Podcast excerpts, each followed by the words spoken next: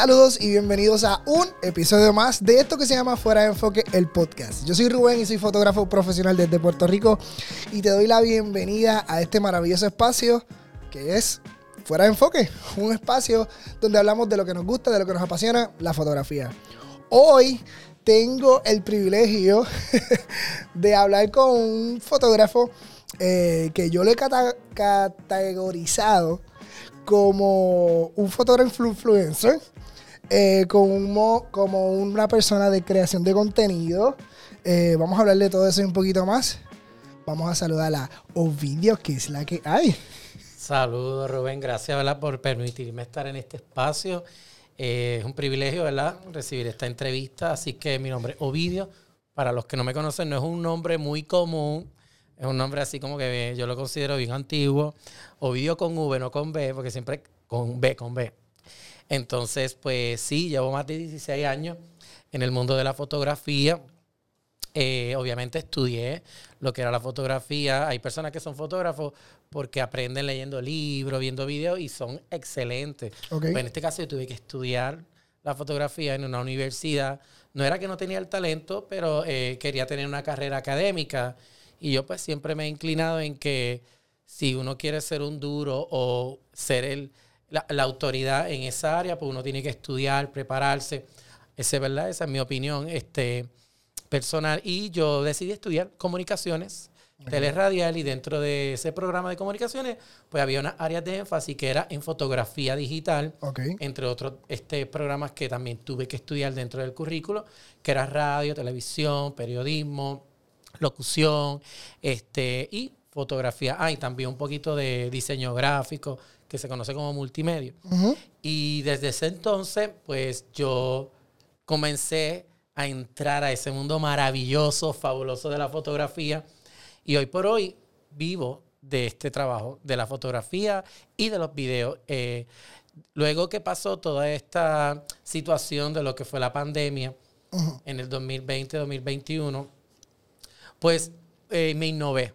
Me innové porque yo decía, ok, estamos en las casas, no estamos haciendo nada, necesitamos eh, trabajar, eh, hago fotos, pero no hay eventos, no hay actividades.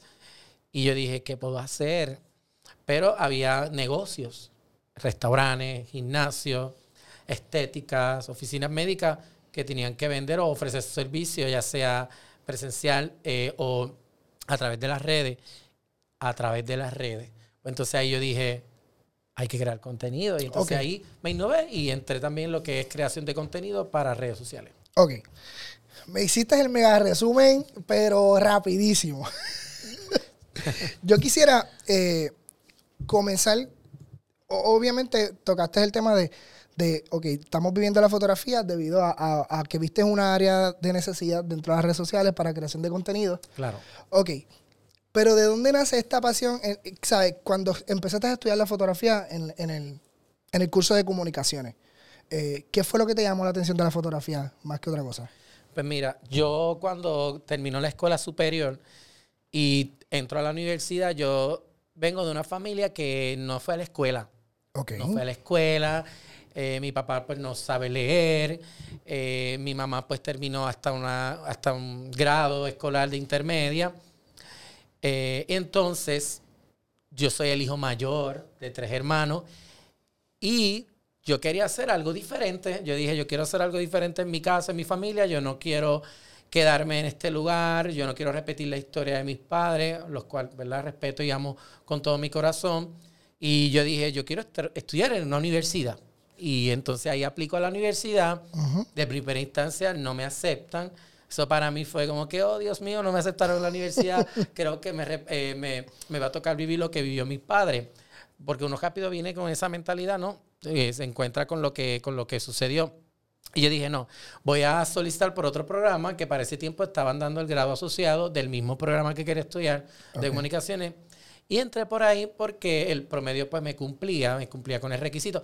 Nada, entré ahí y yo entré a ese programa porque no sé si ustedes aquí en Puerto Rico dan unos exámenes de ubicación para estas personas que están indecisas, que no saben qué estudiar. Claro. Porque tienen tal vez muchas ideas y muchas cosas que les gustan. Y yo entré eh, a ese examen, ¿verdad? Solicité ese examen en la escuela superior y me recuerdo que nos encerraron en un salón y tenía que llenar unas preguntas, unos escoges y al final te daban una decía, puntuación. Una puntuación y te decía, mira, esta es la carrera que debes estudiar de acuerdo yo lo a cogí, las yo lo cogí, preguntas". yo lo cogí. Pues me salió eh, cosas que tenían que ver con el teatro y las artes. Y yo dije, pues, entonces esto es lo mío. A mí me salió igual, a mí me salió igual. esto es lo mío. Entonces yo eh, creí en ese examen y yo dije, déjame, porque si esto es lo que dice este examen, este examen está aprobado, pues entonces yo voy a aplicar a algo que tenga que ver con las artes o con el teatro o las artes visuales. Entro a la universidad, aplico eh, por el programa, ¿verdad? Que podía entrar y entonces hice como un cambio, porque uno se puede cambiar después al bachillerato y terminé el bachillerato. ¿Qué pasa? Que recuerdo que mis papás uno de ellos me dijo, mira, pero ¿por qué tú no estudias algo que generes un ingreso? Porque eso de televisión, de radio, de, de, fotografía, pues uno no vive de eso. Y yo como que, porque para ese tiempo era un issue. Estudiar fotografía era un issue. Claro. O radio y televisión porque decían que eso era un mercado muy limitado y que dos o tres en televisión, en fotografía y ya. Tienes que estudiar algo que tenga demanda, que si enfermero, que si doctor, que si policía. Y yo no, yo no quiero eso. Y mira que esos trabajos son dignos de admirar, pero no era lo que me apasionaba. Y yo eh, estudié por fotografía y yo dije, Dios mío, cuando yo me gradué, ¿en qué yo voy a trabajar? Porque eso se me quedó en la mente. Y yo recuerdo que en mi casa económicamente, pues nunca estábamos como que tan económicamente bien, eh, por decirlo así, porque pues mi familia no estudió, no, ellos trabajaban de lo que entraba en la casa y ese era el ingreso. Pues gracias a la beca yo pude estudiar y graduarme pero yo no tenía un dinero o una fuente de ingreso para comprarme una cámara. Yo decía, no tengo cámara, estoy... Porque el curso te lo exigía. Sí, el curso me exigía cámara, que de hecho me prestaron unas cámaras que habían allí que eran análogas. Claro. Porque quiero que sepan que yo estudié fotografía análoga. Todo fue análogo. Así que yo tengo las dos vertientes, análogo y digital, porque después yo cogí digital. Más adelante me matriculé en el mismo bachillerato que me había graduado para tomar las clases digitales por mejoramiento profesional. Así que lo hice así.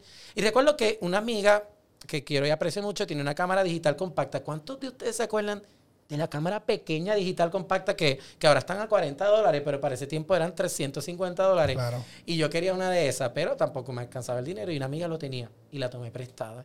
Y esa fue mi primera cámara profesional, la cámara compacta digital, que para ese tiempo era como que, wow, lo mejor.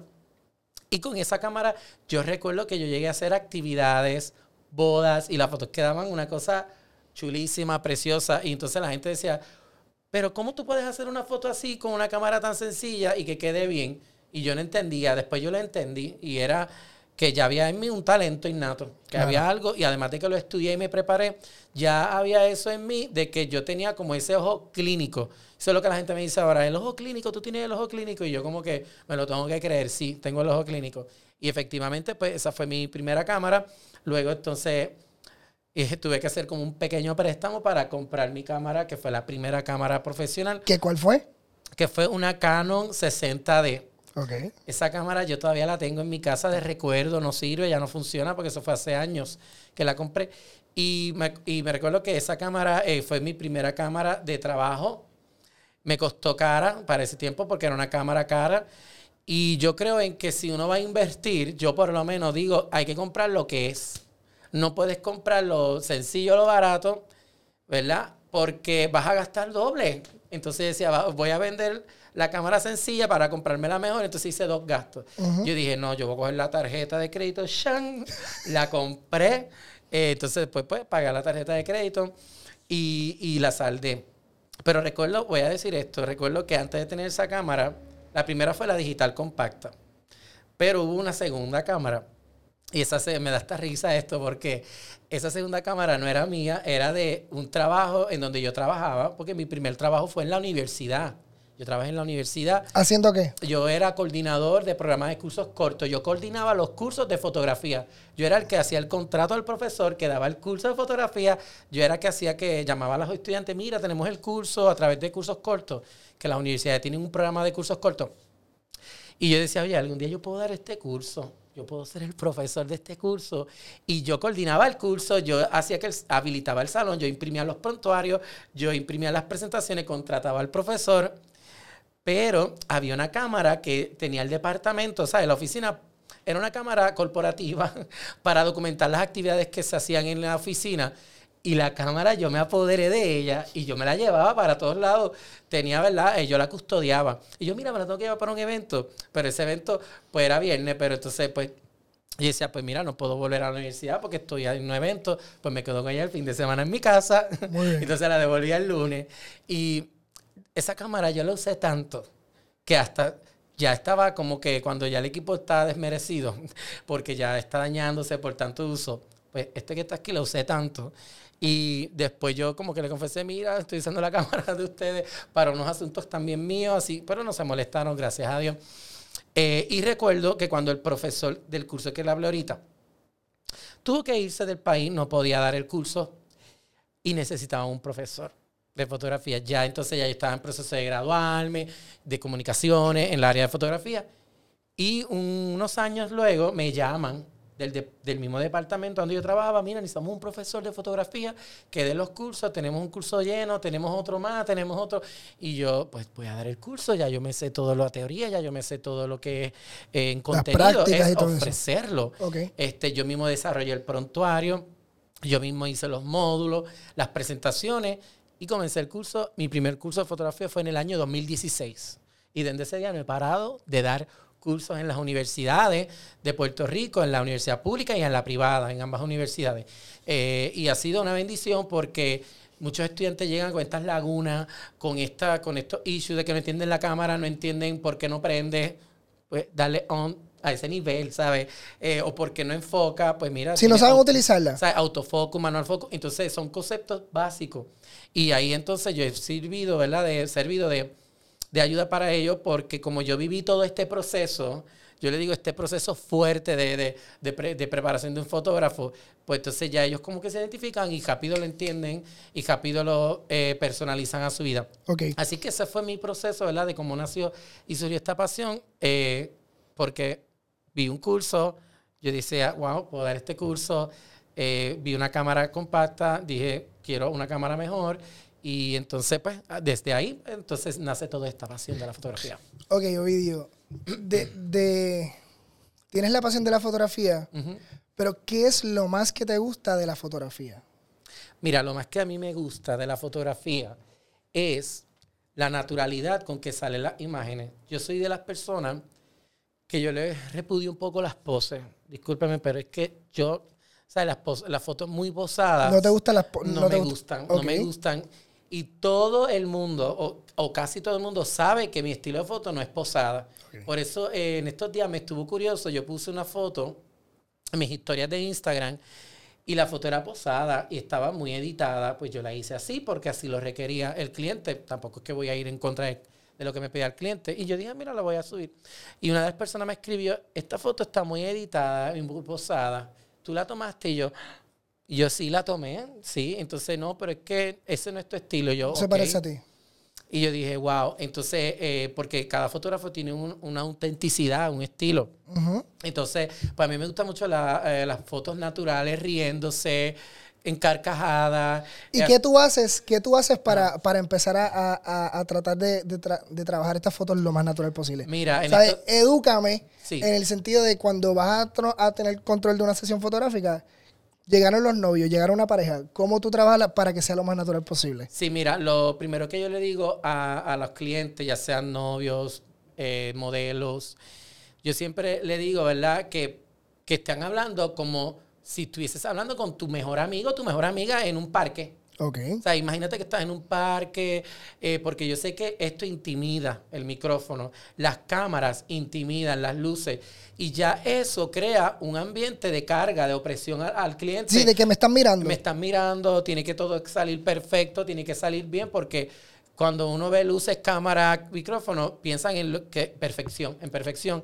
Y no es que está mal, pero yo lo que hago es que comienzo a establecer una conversación, tengo la cámara, la tengo ya preparada y comienzo a establecer una conversación y comienzo a hacer chistes, chistes y ellos como que se echan a reír o sucesos o comienzo a cantar canciones de novela, cosas así, ¿sabes? Que, que no tiene que ver nada. Y la gente comienza y comienzo a hacer eh, música, sonidos extraños, como que, ah, pum, pum, entonces todo eso y la gente como que se echa a reír y ahí comienzo a tomar la foto, ahí comienzo rápido. Y dije, así mismo tienes que reírte, a veces comienzo a hacer ejercicios de risa que yo mismo me inventé, bueno, no me lo inventé, fue con un amigo me lo enseñó, que es mencionando las vocales. Un ejercicio de risa, ok. Que es como diciendo, eh, vas a decir las vocales A, E, I, O, U, pero directo. O sea, como A, E, pero tiene que seguir y la persona se comienza a reír. Obviamente no lo vamos a hacer aquí, pero eh, en, ese momento ahí comienzo a tirar las fotos, a tomar te las fotos. Te iba a pedir que lo hiciera para, para educarnos, pero dale, dale. No, no lo voy a hacer. Eh, Eso es uno de los secretos de vídeo. Sí, y otra cosa es que también cuando hay mucha gente alrededor, la gente se intimida. Pues a veces yo lo que hago es que me quedo con el cliente. Mira, necesito un momento, salgan, hablar rápido con el cliente, voy a hacer una foto. Ok, y entonces ahí... Tú eh, limpias el, el, escenario, como que la gente... Sí, yo le digo, mira, estamos tú y yo, esto que, estas cámaras, estas luces que tú ves, imagínate que no están. Por favor, te lo pido, hacer ese ejercicio porque yo quiero que esta foto tú no te veas con tensión, con miedo, con, ¿sabes? Que estés como que, ah, no, esto es tu día, tú tienes que recordar este día como el más feliz de tu vida. En estos días yo estaba haciendo una foto a una chica que está concursando en un certamen de belleza aquí en Puerto Rico y las fotos fueron en un estudio, fueron posadas, pero llegó un momento que ella tenía que hacer, eh, tenía que hablar y en ese momento que ella estaba hablando, ella comenzó a reírse. Sabrás que en ese momento yo comencé a tirar la foto. Ahí mismo ella comenzó a reírse porque estaba contando una anécdota y ella estaba en el stage y todo y comenzó a hablar y estábamos grabando lo que estaba hablando para un mini blog que ella va a hacer en su Instagram. Y ahí entonces comencé a tirar las fotos y fueron una de mis favoritas, ¿sabes? De todas las fotos fueron una de mis favoritas. Siempre el fotógrafo tiene que estar listo, preparado, porque uno nunca sabe cuál va a ser la foto del momento idóneo. Y eso es algo que yo he conquistado, que lo puedo decir con toda certeza, que es que he conquistado a través de los años y de la experiencia, porque a veces una breve distracción puede hacer que el momento idóneo y perfecto se pierda de por vida porque no estabas listo o porque estabas distraído. Totalmente, totalmente. Yo creo que eh, eh, eso es un, eso es un punchline.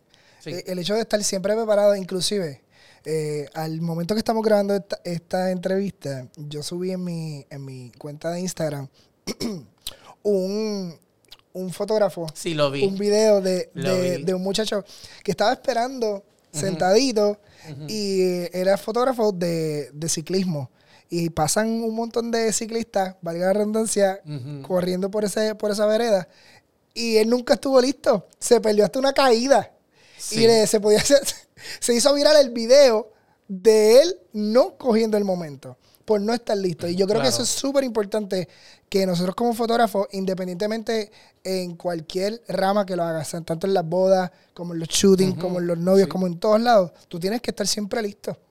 Sí, yo pienso que eso es, algo que no te enseñan en los cursos, porque recuerden, en la universidad o los cursos que uno toma, ya sea presencial, digital, talleres, mi gente, porque uno tiene que educarse, pero dentro de esa educación eh, lo que realmente te hace es la acción, el momento. Claro. Y ahí uno descubre cosas que, mira, pero esto no me lo enseñaron en la universidad.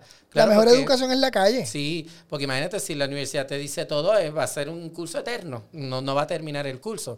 Y son, ellos te, obviamente la universidad te prepara con lo importante, lo esencial, y después uno desarrolla, ¿verdad?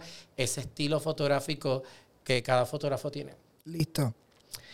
Ok, Ovidio, te has convertido en una influencia para muchos fotógrafos este, en donde quieren aprender a vivir de la fotografía. Claro. Eh, haces mucho contenido educativo. Eh, y eres creador de contenido para muchas marcas. Claro. ¿Cómo, cómo trabajar una, cómo trabajar con un cliente que está empezando y quiere hacer fotos de contenido para otras marcas. ¿Sabes qué, qué, puedo, qué puedo empezar a hacer? hacer? Mira, eh, yo siempre que un cliente me contacta, ya sea a través de las redes sociales, a través de una referencia o del teléfono, yo siempre le digo al cliente, siempre le pregunto qué es lo que tú necesitas. Porque aquí no vamos a adivinar, aquí no vamos a hacer contenido por hacer. Yo le digo qué tú necesitas lograr. Entonces ahí son los, famosos objetivos.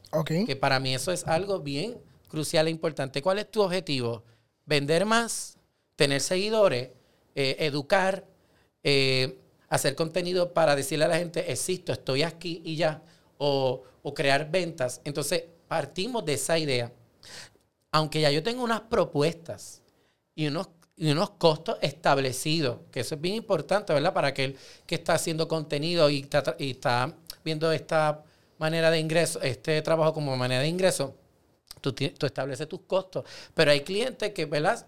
Eh, específicamente piden unas cosas, pues de acuerdo a ese plan que ya tú tienes esa propuesta, tú se lo puedes modificar, pero no bajarle el costo. Ok. no bajarle el déjame, costo. Déjame intentar. Eh, para comenzar a, a, ser, a, ser fotógrafo de, de creadores de contenido, lo primero que tú debes hacer es hacer una propuesta. Es lo que tú me estás mencionando. Lo primero hay que hacer una propuesta ya yo tengo, como dije, unas preestablecidas, que son las universales. Yo digo, estas son las propuestas. ¿Por qué? Porque eso yo lo identifique en base de tantos contratos y tantas solicitudes y servicios que hice, que yo dije, hay cosas este en común. range. Este es el range, estos son los costos. ¿Por qué? Porque ya yo sé cuántas horas me tomó de edición, cuántas horas me tomó estando allí, cuánto tiempo me tomó creativo, pensando, cuánta energía eléctrica se me gastó en la computadora cuando estuve editando la foto. yo calculé todo. Muy bien. ¿verdad? Quiero hacer un paréntesis. Eh, porque soy bien estructurado en ese, en ese sentido. Y es que luego de estudiar comunicaciones, yo hice una maestría en gerencia y liderazgo. Y dentro de ese programa de, gerencia y liderazgo educativo, eh, había unos cursos de propuesta, de diseño de propuesta, enfocados en el campo de gerencia y, y liderazgo educativo. Pero ustedes saben que en esencia uno puede tomar eso y adaptarlo al negocio que uno tiene. Pues gracias a esa maestría que pude adquirir unos conocimientos y una metodología y todo eso, pues yo pude entender todo esto de cómo uno proyectarse, de cómo uno presentar una propuesta, de cómo uno venderse de una manera correcta, ¿ok?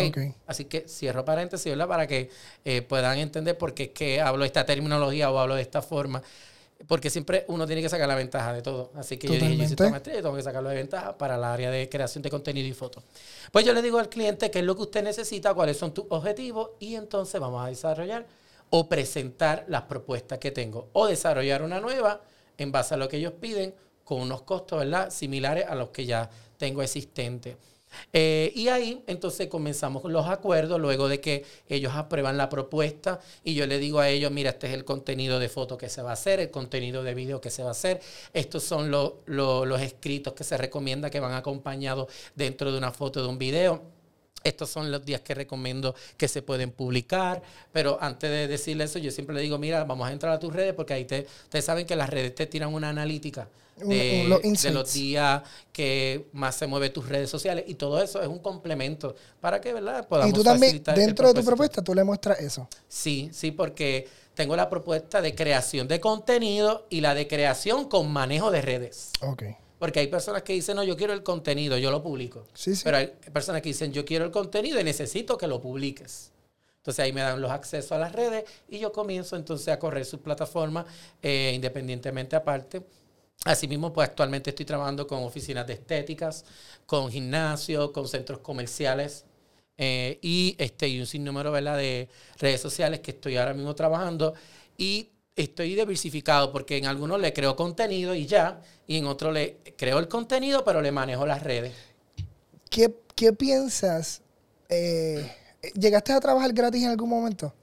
Mira, ese tema, eh, mucha gente me lo menciona y yo siempre digo que cuando tú comienzas un negocio, un proyecto, un emprendimiento, tú tienes que exponerte. Y la mejor manera de uno exponer, exponerse es regalando algo, dando algo. Y ahí viene el término gratis. Porque imagínate si yo hubiese con, eh, con la cámara compacta digital que yo les dije al principio que no era mío, y yo voy a donde un cliente que tal vez me escribió y me dijo, mira, quiero una foto, y yo, ah, pues te voy a cobrar 3 mil dólares por esa foto. Imposible con la cámara, porque me voy a ver limitado, voy a quedarle mal, el costo va a ser muy elevado para la expectativa del cliente, eh, del producto que va a esperar. Así que yo pienso que al principio sí debe de haber un, dar, un regalo, eh, algo gratis. Y yo lo que hacía era que cuando me tocaba hacer eso, yo buscaba gente clave que tal vez eran amigos, compañeros, familiares, que se lo daba de gratis, pero era alguien que yo conocía. Listo. Y no, no alguien que yo no conozco. Súper buena porque estrategia. Entonces ahí yo puedo decirte, mira, tú eres mi primo, mi prima, mi amigo, mi vecino, quiero hacerte unas fotos de gratis, te conozco, sé quién eres, sé que me vas a ayudar. Y así era que yo comenzaba y así era que yo creaba mi contenido y lo publicaba en las redes para que la gente viera mi portfolio. Ok, ¿y en qué momento eh, dijiste, ok, ya no voy a regalar mi trabajo, lo voy a empezar a, a- a- cobrar? Mira, ese momento yo lo determiné, yo recuerdo que estaba ya terminando mi bachillerato en comunicaciones y ya tenía el conocimiento, tenía también el equipo que lo había adquirido, eh, como dije ahorita. Con la tarjeta de con la crédito. tarjeta de crédito. Muy bien. Y yo decía, yo tengo que pagar esta cámara. Hay que Yo embrollarse. tengo que ensaldar esta cámara. Mira, a- a- hago- eh, quiero hacer un paréntesis ahí. Eh, La gente piensa que emprender es fácil. Y, y cuando tú quieres hacer un negocio, cuando tú quieres eh, trabajar en lo que sea, que es cuenta propia, tú tienes que embrollarte. Sí. Tú tienes que pedir un préstamo, tú tienes que sacar una tarjeta, tú tienes que hacer algo. Si tú no quieres, si tú no quieres emprender, pues perfecto, no te saques nada. Pero si Claro. quieres emprender en, en este ámbito, porque vamos a, vamos a hacer algo. Eh, si sacamos cálculo de, de quizás de lo que yo tengo en mi maleta, yo ando con par de cero, con par de cero. Claro. O sea, eh, nada, nada más mi cámara, el body cuesta 4 mil dólares. Véngase cada lente que tiene su cantidad, sume Claro. por allá para que pa- para no, porque tamp- tampoco lo que quiero es alardear, lo que quiero es que la gente, entonces la gente piensa que, ah, pues mira, vamos a, empezar a cobrar 350 pesos. Sí, que ese es el ejemplo que te iba a dar. Recuerdo que hice una boda, un evento por 300, 350 dólares, no nada impreso, nada en papel. Todo Está bien, digital, eso que está para ese tiempo eran CDs. Yo le daba la foto en un Mira CD. para allá. Porque para ese tiempo el CD era el boom. No, primero fue el floppy, el CD, después el pendrive y ahora es la nube. Entonces, eh, yo recuerdo que yo hice una boda, esos costos, pero yo me daba cuenta que me daba mucho trabajo, me dolían las piernas, pasaba muchas horas en la computadora. Yo decía, no, esto no vale 350 dólares. Totalmente. Y como era nuevo, imagínese, uno es nuevo, uno no sabe eh, establecer costos, tal vez no tenía unos conocimientos de La cómo hacer universidad no, la- yo creo que ahora está comenzando a, a enseñar a establecer tus costos, pero antes Sí. no lo, no lo yo establecía. yo no tomé un curso nunca en mi bachillerato. pues yo lo cogí, yo lo cogí. Yo nunca tuve. Yo lo cogí curso. porque yo, a diferencia tuya, tú estudiaste comunicaciones, pero yo estudié diseño gráfico. Y en la clase de diseño gráfico había un bachillerato, un, un laboratorio de fotografía. Y ahí fue donde yo me enamoré de la fotografía. Mm, ¿Qué sucede? Que todo el mundo estaba pidiendo una clase para diseño gráfico de cómo hacer nuestros costos, de cómo establecer nuestros costos.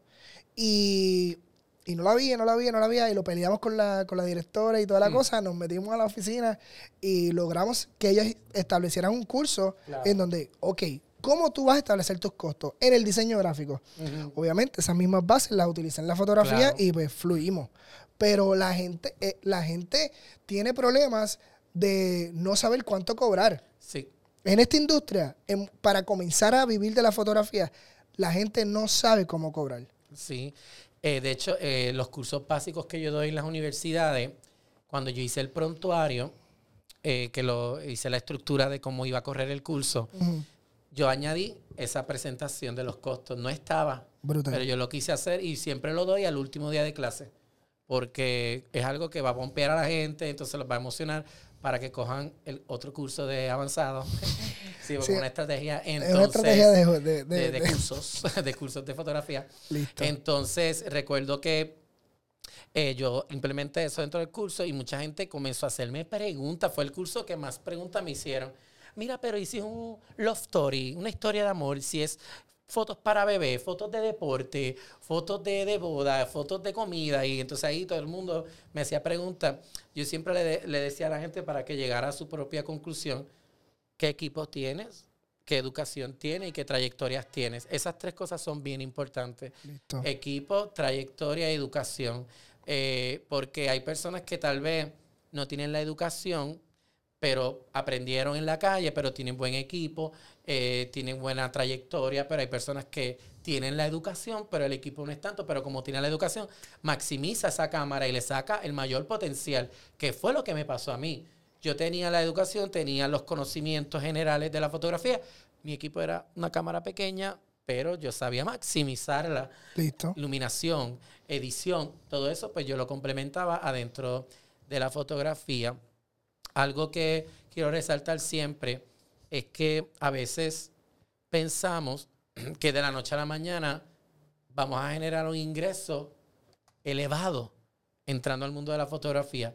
Esto se conquista día a día. Totalmente. Esto no es algo que estudié hoy, me gradué hoy y ya voy a tener un full time en la fotografía. No necesariamente, pudiera ser que hay casos, pero no es la tendencia. Así que esto es algo de paciencia, esto es algo de, de, de, darse a conocer. De consistencia. De consistencia, de perseverar, de, de tal vez hacer colaboraciones, intercambios. Eh, bien hecho, ¿verdad? Porque tampoco es que vas a hacer un intercambio, una colaboración en donde tú pierdas, sino que haya un ganar y un ganar eh, en ese sentido. Entonces ahí uno se da a conocer. Hablando de esto, ¿has tenido algún, algún momento en donde tú lo puedes, hago comillas en el aire, hacer, haber tenido un fracaso y has aprendido del mismo? ¿Has tenido algún, algún momento como que, mano, me pasó esto? y, cómo, ¿Y cómo lo pudiste sobrellevar? Si tienes alguno, si no. Sí, mira, yo creo que gracias a Dios, gracias a Dios, yo no tengo así muchos casos terribles eh, llevando a cabo una sesión de fotos o algo que hice que no me, no me quedó bien. Y entonces, yo he tenido situaciones con clientes, eso sí, pero bien mínima, pero es, puedo contarlas, una o dos. Está bien. Una cosa así. Pero como son tan pocas, por eso me acuerdo de, quiénes son y, y, y en qué momento fueron. Y yo soy una persona que antes de que el cliente pida mi servicio, yo le dejo saber hasta el mínimo detalle de lo que va a suceder, de cuántas fotos son, cuántas horas son, porque yo hago un contrato, que eso es otro detalle. Uno tiene que ser un contrato bien específico, no general, específico. Yo creo que el contrato nunca va a estar listo, ¿sabes? Sí va a haber unas bases, unos términos y condiciones, pero las experiencias te van a seguir modificando ese contrato y eso es súper bien importante te va a ir renovando ese contrato. Todo el tiempo. Entonces, y yo soy una persona, ¿verdad? Que yo, como les dije ahorita, bien estructurado, sé por dónde tal vez un cliente me va a coger, me va a atacar o posibles eh, sucesos que me pueden pasar si no hago esto. Entonces, yo me hago los escenarios, me lo imagino, no, esta cláusula tiene que estar, esta cláusula tiene que estar, esta tiene que estar. ¿Por qué? Porque yo quiero dar un servicio en el que el cliente quede satisfecho, pero yo también quiero quedar satisfecho con la paga que me va a dar el, ese cliente. Y para decirte un ejemplo, tuve un caso bien reciente de una persona, eh, pues que yo le hice un video, video para su boda, un recap. Ustedes saben que los videos resumen o video recap duran un minuto, dos, tres, dependiendo. Y recuerdo que eh, a mí me habían subcontratado. Yo no fui el fotógrafo principal, yo fui subcontratado por un fotógrafo. Entonces yo lo que hice fue el video y le iba a dar el producto al fotógrafo y el fotógrafo se encargaba de darle el video. O sea que mi nombre no era en la representación de ese momento, sino la del fotógrafo que me subcontrató. Y recuerdo que eh, me enviaron un mensaje privado, un seguidor, y me dijo, miren, alguien, alguien puso un post tuyo hablando mal de ti, de un servicio que le diste. Y yo, ¿qué? Yo, yo, entré, en, yo entré en terror, en pánico. Yo, pero ¿qué, qué? Envíame una imagen, una captura de pantalla. Nada, él me, él me dice esa información y él me envía la captura de pantalla y habían pasado tres meses. O sea, que yo me enteré tres meses después. O sea, y yo le dije, ven acá, porque yo no me enteré, ya pasaron tres meses. Yo le dije, ¿hay comentarios en esa publicación y like? Y él me dijo, no. Y yo, ah, pues tengo paz. Y efectivamente no era que yo quede mal, en teoría era que pues, son clientes que son problemáticos y que les gustan traer contienda tal vez porque no quedó satisfecho o porque quería algo. Y entonces, de hecho, yo tenía el video, yo solo envié, yo le dije, mira, este es el video, esto es todo, eh, fue un placer servirte. yo le dije para una, yo hablé con el cliente, yo le dije para una próxima, no usemos las redes sociales como medio de comunicación. Tú me podías llamar y establecer una conversación y decir, mira, qué fue lo que te molestó para ver cómo podemos dialogar y llegar a un acuerdo. Eso era todo lo que había que hacer. No, pero es que si yo no hubiese publicado esto en la red social, tú nunca me hubieses llamado. Y yo, pues, es que eso no es la manera, no es la fuente, pero pues hay gente que son así y uno como que para no tener esa batalla y uno como que, ok, pues está bien. Nada, ya te dimos el video, estás feliz. y quedó complacida la persona. Y yo dije, wow, nunca me había pasado eso. Yo creo que eh, eh, resolvemos, resolvemos la situación buscando la manera de, porque si nos ponemos a, contender en muchas ocasiones con nuestros clientes, este, lo que vamos a hacer es que vamos a, a, lacerar nuestra marca. Claro. Eh, ok, eso es lo que te está afectando a ti, ¿cómo, ¿cómo tú entiendes que yo te puedo resolver? Y yo creo que llegando a ese happy medium, satisfacemos las dos necesidades, tanto la tuya como fotógrafo, como la de ellos como cliente. Sí, y algo que también he aprendido de esas situaciones, eh, porque muchos estudiantes que ahora, hoy por hoy, son fotógrafos profesionales, de cada curso que yo he dado, desde el 2016 al día de hoy, sale de uno a dos fotógrafos profesionales. De hecho, quisiera hacer como un encuentro con ellos, estudiantes y ahora fotógrafos profesionales, pero no sé, eso es una idea que me vino ahora a la mente. Pero yo, ellos me dicen, mira, tengo un cliente que me quiere contratar, pero me dijo de hacerle precio porque su boda o su actividad va a ser sencilla. Cuando dice la palabra, yo le digo, ¿sabes cómo tú puedes identificar de los clientes que te van a salir malo o que van a ser clientes que te van a exigir mucho y que no van a quedar satisfechos de tu trabajo, son los que te escriben, alme precio, mi evento va a ser sencillo. Ahí mismo, en ese instante, tú le dices, saludos, ya yo tengo unos costos preestablecidos, le voy a enviar mi propuesta, usted decida cuál se gusta su presupuesto. Claro. Y se lo envía porque tienes que enviarle la información porque te la está pidiendo. Eh, bajo su criterio, pero te la está pidiendo. Y tú se lo envías. Y si él tomó una de las ofertas, fine, le haces el evento. Pero si él dialoga y dice, mira, eh, necesito que me hagas precio, hacer sencillo, tú le dices, mira, ya yo tengo unos estándares, unos precios establecidos. Porque no es que uno quiera no hacerle el evento a esas personas, no es eso, porque tal vez está el que necesita. Pero mi gente, yo he hecho precio y esos han sido los eventos que más terribles he pasado yo, las sí, te exigen, Te exigen porque hay, algo monetario. Entonces me exigen un montón, ah, ¿por qué pocas fotos? Y yo, pero te entregué las fotos que requerían, pero son pocas. Yo, el contrato lo decía. Entonces, ah, ¿por qué este, le cortaste la pierna? Porque era medio cuerpo, tarea de cuerpo entero y medio cuerpo. Entonces, pues ellos buscan de dónde buscar un argumento para atacarte. Y yo dije, cada vez que un cliente, aunque sea bueno, me diga sencillo y, y darme precio, yo le digo, mira, estos son mis precios establecidos, usted decide cuál es el que se ajusta a su presupuesto. ¿Hay algún fotógrafo o una persona que influye en tu estilo de trabajo, en estilo de vida como fotógrafo? Sí, hay un fotógrafo que yo siempre admiro y que me gusta su contenido, es Rubén Wow, él es de España. Eh, más allá de las fotos que él toma y del contenido que él proyecta en sus redes sociales, que es fascinante, yo veo su trayectoria y su historia de superación. Eh, vi cómo comenzó en un pequeño estudio creando contenido, educando, y ahora tiene su academia virtual, su contenido eh, bien cotizable allá en su país. Y a esto es lo que quiero llegar. A veces nos enfocamos en la foto bonita, elegante de ese fotógrafo, pero yo no miro solamente eso. Yo miro también su historia, su trayectoria y su evolución. Eso es lo más brutal, lo más grande de un fotógrafo, porque como comenzar en algo tan pequeño, con una cámara sencilla tal vez, con, poco presupuesto, pero con una visión grande, un sueño grande.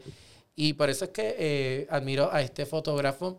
Y yo sé que todavía nos falta mucho camino por recorrer como fotógrafo, yo lo veo así, no sé si tú. Totalmente. Este, y algún día yo anhelo tener una academia de, de, fotografía, que es una de mis metas a largo plazo, y entre otras cosas. Así que yo pienso que la constancia y la perseverancia y el estar haciendo fotos constantemente te va a ayudar a conocer gente, te va a ayudar a establecer vínculos, contactos, a crear relaciones interpersonales y, vas a poder llegar a otros lugares que nunca pensaste que iba a llegar. Por ejemplo, yo, yo nunca pensé que iba a ir a Univision Miami a hacer un contenido de redes sociales nada más.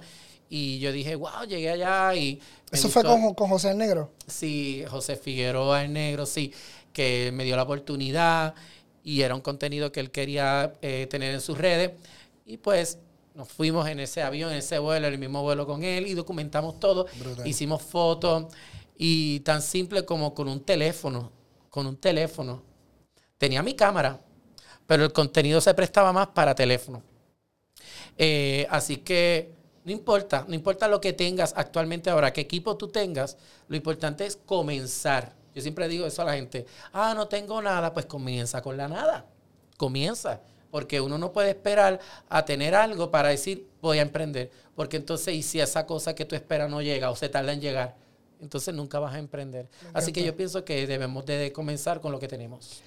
Yo creo que, yo creo que ese, eso es el, yo creo que eso es una de las mejores claves que has dicho dentro de esta conversación. Eh, hay, hay- yo tengo un amigo, Tuco- no sé si sabes quién es Tuco Alberto. Sí, lo sigo en las redes. Tuco es mi pana. eh, y él tiene un podcast que se llama Acaba y Emprende. Eh, y casualmente, eh, esto yo lo he dicho en un montón de podcasts de anteriores, porque, porque es que sale el tema. Y es el hecho de que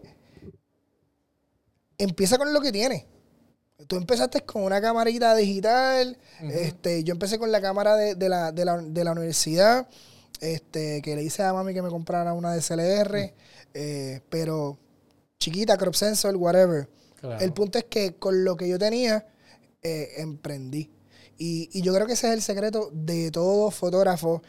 Y, oye, has hablado de que, que es bueno que, que, que nos, que, nos, que nos eduquemos en cualquier en alguna institu- institución, que busquemos talleres, mentorías y toda la cosa. Claro, claro. Eh, pero casualmente en uno de estos videos que yo estaba viendo en las redes, eh, que me salió, eh, es que decía un muchacho, va, el, el- el- la mejor manera de tú mejorar tu fotografía, aparte de que, que lo empieces a hacer, es que te la lleves para todos lados. Eh, tírale fotos a, a- a las matitas, tírale fotos a los nenes corriendo en el parque, tírale Claro. fotos a tu mamá cocinando, eh, haz lo que sea para que tú vayas evolucionando dentro de tu fotografía y busques el nicho que tú estás eh, destinado a hacer. Claro, claro. Este, has dado muchos consejos, pero ya estamos en la parte final del podcast. Ah. pero ese último consejo que tú dices, que tú le, aparte de acabar y emprender, eh, ¿cuál es ese consejo que tú le das al fotógrafo que quiere vivir de la fotografía? Sí. Ese consejo o esa recomendación que yo le doy a esas personas que quieren vivir de la fotografía es que comience con ser un asistente de un fotógrafo. Tienen que comenzar, eh, tienen que ir por niveles. Yo pienso que los niveles nos ayudan mucho porque a veces cuando uno emprende y uno está en un negocio de cualquier tipo de emprendimiento, se nos viene este ego de que se lo sabemos, lo sabemos todo, lo, conocemos todo, yo lo hago mejor que tú, eh, no me enseñe porque yo tengo mi estilo, no, yo sé. Eso es bueno, tener tal vez uno estar como que animado y, te saben las cosas, pero sea asistente de alguien, eh, mira lo que él hace, porque además de tener el conocimiento teórico en cursos, en talleres, también tienes que llevarlo a la acción. Una vez tú eres asistente de alguien, ah, pero es que me pago poco, no importa, tú, tú estás en un proceso de aprendizaje, de adaptación, de adquirir conocimientos. Qué duro. Eh, entonces, una vez tú eres asistente de ese fotógrafo, tú vas a ver cómo realmente, ahí es que uno decide si, si realmente esto es lo mío o no. Es en la práctica, esto no es lo mío, es mucho trabajo, eh, mucho esfuerzo, tengo que estar muchas horas de pie. Ay, esto es lo mío, me gusta cómo se brega, cómo lo eh, creo contenido, puedo aguantar tantas horas de pie. Yo he conocido personas que han comenzado a estudiar en un programa y estuvieron un año o dos y se cambiaron porque descubrieron que no era lo de ellos. Y yo decía, pero antes de tú entrar a ese programa, tú no, tú no fuiste a un lugar de trabajo eh, para conocer ese ambiente laboral, tú no, en la escuela superior no te dieron talleres y casi siempre dicen que no, no, porque tenían una visión, tal vez un concepto eh, de ilusión y no era la realidad. Por eso yo siempre digo, se- sean asistentes de alguien, ayuden a esa persona, carguen las maletas, las luces, los cables, todo, porque de ahí es que nacen o crecen los mejores fotógrafos. Me encanta, me encanta, me encanta, me encanta. Ese es súper consejo. Yo lo apliqué.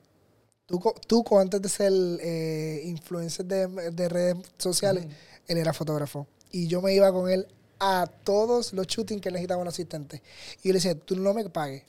Yo le decía, no me pagues. Paga. Págame con, tu- con lo que yo vea. Y me esforzaba y veía, inclusive al principio de mi fotografía, mi estilo de fotografía se parecía mucho al de él porque estoy ejecutando de la misma Claro, manera que él. Pero llegó un momento dado que empecé a coger mi color, que empecé a coger mi, la estructura de, de- de la iluminación que a mí me gustaba. Y hoy por hoy, pues, pues tengo, tengo lo que tengo y tengo el estilo de fotografía que, que me define. Ovidio, le ha pasado espectacular esta conversación. Eh, al principio me he comentado que, que eran solamente 15 minutos. Dice, son como 15 minutos este podcast. Pero yo creo que, que eh, ha sido una super conversación de mucho contenido. ¿Cómo la gente te puede seguir? Miren, mi nombre no es común, así que es bien fácil de hallarme en las redes. Mi nombre es Escribo Ovidio, pero es Ovidio Photography. Así me van a encontrar en Instagram, Facebook, YouTube y TikTok, porque también le meto al TikTok. Muy bien. Así que me pueden encontrar en esas diferentes plataformas. Súper, a mí me siguen en todas las redes sociales como reuben.fotógrafo o reuben.vuelta. Sígueme en todas las redes sociales. Esto fue otro episodio más de esto que se llama Fuera de Enfoque, el podcast. Check it out.